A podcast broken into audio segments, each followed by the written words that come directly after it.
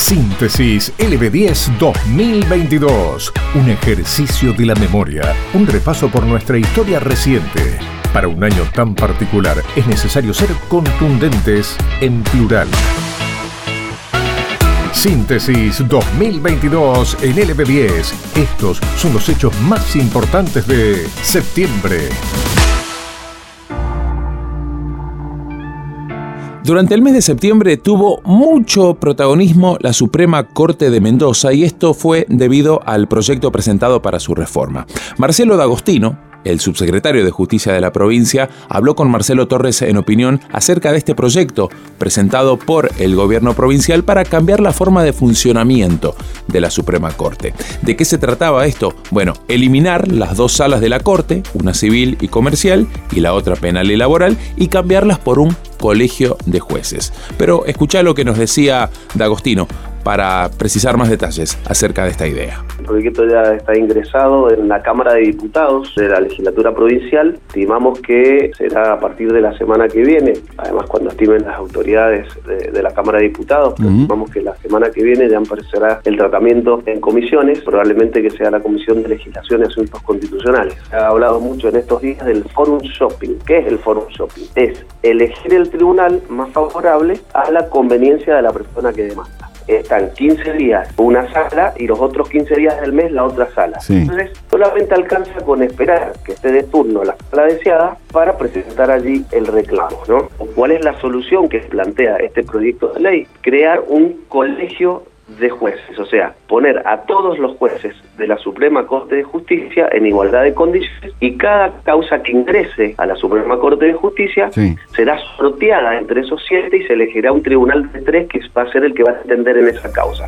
Bueno, hubo mucho debate, mucha crítica, Finalmente, allá por octubre, el Senado convertiría en ley el proyecto para modificar su funcionamiento, una iniciativa que fue enviada por el gobierno, como te digo, pero ante la falta de acuerdo político, fue modificada por los siete integrantes del máximo tribunal. Rige desde aquel mes y de modo escalonado hasta este año 2023 que ya se nos viene.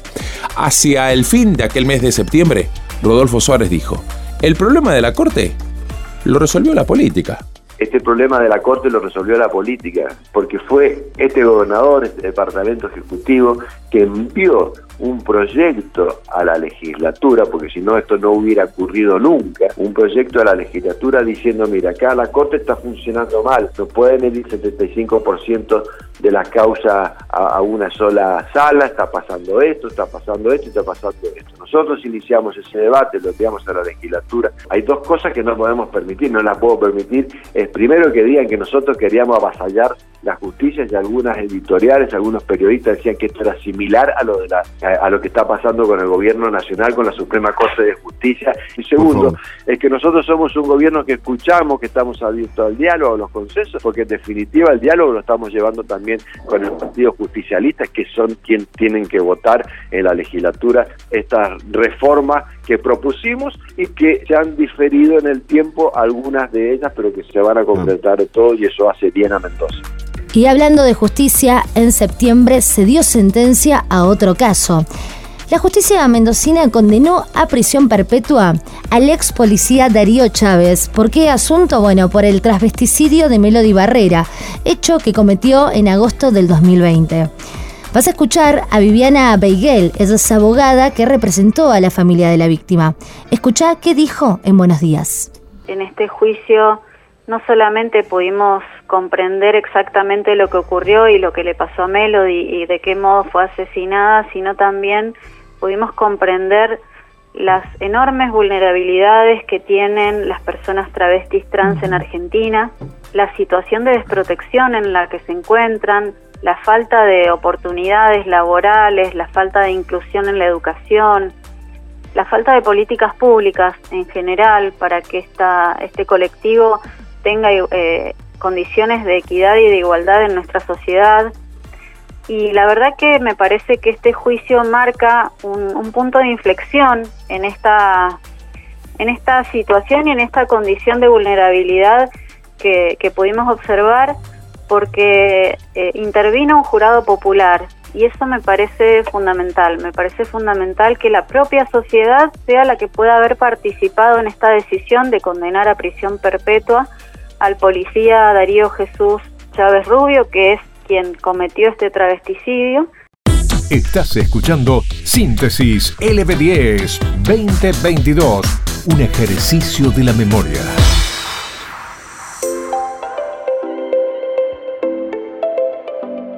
Septiembre, qué mes, mamita, ¿eh? Porque bueno, teníamos, escuchaste hace un rato también, la celebración del mes de aniversario de la radio, contamos siempre el EB10, es un mes particular, pero a nivel nacional mostraba una situación que prácticamente podríamos decir fue una de las noticias del año. Cristina Kirchner brindaba una declaración testimonial tras el atentado que había sufrido en su contra eh, en la puerta de su domicilio.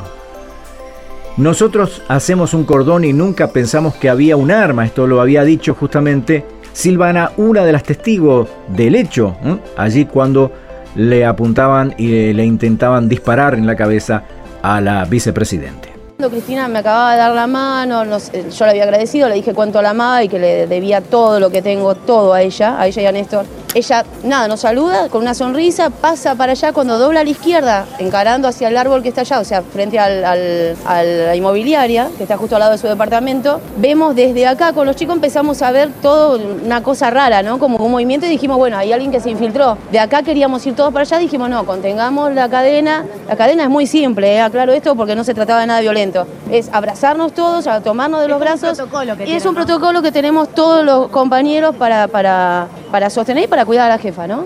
Entonces cuando ella encara para allá dobla a la izquierda vimos todo ese movimiento raro, pero desde acá obviamente no se veía que era un arma. Todos pensábamos lo mismo, bueno, es alguien que la quiso escupir o la quiso insultar como muchas veces pasó, o la quiso, no sé, le quiso, la quiso agredir físicamente. No pensábamos que era para tanto. No ¿Estaba cerca de la custodia, Silvana? Estaban a un metro más o menos. Estaban, sí, estaban cerquita. Estaba el secretario de ella, lo que pasa es que nadie se lo esperaba. Repito, estaba toda la cadena de contención de compañeros adelante y el brazo de esta persona, ustedes lo vieron en el video que se viralizó, sale en un momento por arriba de ellos, o sea, nadie se lo esperaba. Y gatilla. Fue terrible porque ahí, ahí caímos de lo que había pasado, de que casi, casi que la asesina, o sea, vinieron para asesinarla. No tengo duda alguna de que esto estuvo planificado. Más allá de que agarraron a una persona, sí, obviamente, ahí ella siguió su camino por, por, este, por Juncal, hacia el domicilio, entró y estaban todos los compañeros, todos los de seguridad como alborotados y ahí llegué a ver, llegué a ver el arma en el piso al lado del árbol, envuelto con un nylon y todos los policías alrededor. Ya había venido la Policía Federal, porque tampoco confiamos en la Policía de la Ciudad de Buenos Aires. Posteriormente, los test psicológicos al agresor concluyeron que estaba en condiciones de declarar, así lo hizo, investigaban una serie de visitas que había realizado el agresor de Cristina Kirchner a un reconocido local de tatuajes y allí se vinculaban otras situaciones. También hablaba el, eh, dueño de la casa donde vivía este hombre, la CGT se pronunciaba en estado de emergencia, alerta y movilización por este tema, lo manifestaban sus principales referentes. El presidente Alberto Fernández, posterior a todo lo que había ocurrido el 1 de septiembre en la casa de la eh, vicepresidente, la visitó allí en Recoleta. Eh, se realizó también una masiva marcha de manifestantes en Plaza de Mayo, donde mostraban su apoyo a la vicepresidente. Síntesis LB10 2022. Nos sumamos noticias, contamos historias. Bueno, y a nivel internacional, tras siete décadas liderando la monarquía, moría la reina Isabel II. Esta monarca de 96 años se encontraba en el castillo de Balmoral, en Escocia, donde iba a pasar sus vacaciones de verano. Así lo comunicaban al mundo de manera oficial la BBC. Of Her Majesty Queen Elizabeth II. Bueno, confirma la muerte de la reina, Su Majestad la reina. The Queen died peacefully at Balmoral this afternoon. En paz en Balmoral esta tarde. King, Charles, uh, and the Queen Consort will remain at Balmoral this evening. Ya el rey Carlos and y su will mujer return to London. Están allí, tomorrow. van a devolver a, a Londres. Bueno, y recordemos que esta reina murió pacíficamente, decíamos allí en Balmoral. El rey y la reina consorte van a permanecer allí. Eh, luego se iban a trasladar. Comenzaba el reinado de Carlos III, como había decidido sería su nombre. Nuevo rey del Reino Unido, que incluía Canadá, Australia, Nueva Zelanda y otros 11 países. Comenzaba lo que era en ese momento eh, más conocido como la Operación Puente de Londres, ese protocolo secreto planeado durante años con los detalles sobre las horas tras anunciarse el fallecimiento de un soberano. Son 10 días cuidadosamente planeados que se iban a poner en marcha desde ese momento hasta el último adiós a la reina Isabel. Estamos reviviendo juntos nuestra historia reciente. Síntesis LB10 2022. Y septiembre quedó marcado a nivel deportivo por un hecho histórico para el básquetbol argentino. Sí, un jugador de nuestro país ingresó en el Salón de la Fama de la NBA. Emanuel Ginobili, gloria de San Antonio Spurs, de la selección argentina, ya retirado, fue quien tuvo el privilegio de convertirse en el primer jugador argentino en ser reconocido y de esta manera poder eh, eh, quedar allí retratado en el Salón de la Fama, en donde comparte lugar entre otros con genios de este deporte como Kobe Bryant, Tim Duncan, Magic Johnson, Michael Jordan, Yao Ming, Shaquille O'Neal, entre otros. Manu Ginobili ingresaba oficialmente al mítico Salón de la Fama de la NBA. También en septiembre, otro histórico del deporte mundial colgaba su raqueta, en este caso. Roger Federer, entre lágrimas, anunciaba que dejaba de jugar al tenis. A los 41 años publicaba en aquel momento un comunicado en sus redes sociales en el que detallaba toda su trayectoria y además daba a conocer cuándo iba a ser su retiro del tenis profesional. Uno de los más grandes deportistas de toda la historia. Jugó más de 1500 partidos a lo largo de 24 años. Ganó absolutamente todo y le puso fin a su carrera durante la Labour Cup que se desarrolló en ese mismo mes de septiembre en Londres. been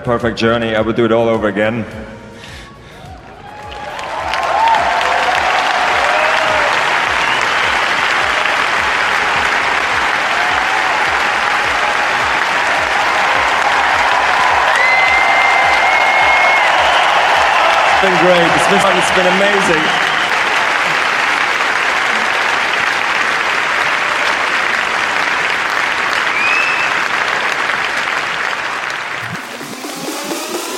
Síntesis LB10 2022. No sumamos noticias, contamos historias.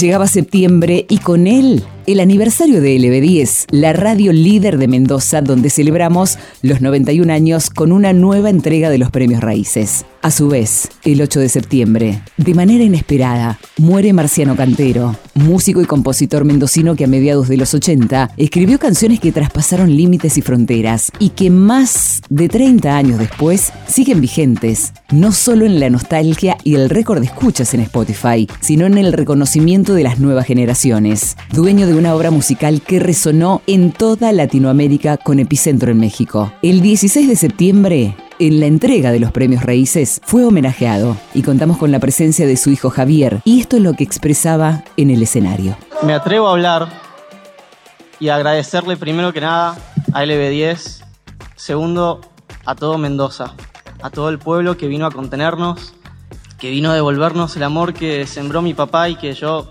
tristemente me toca cosechar.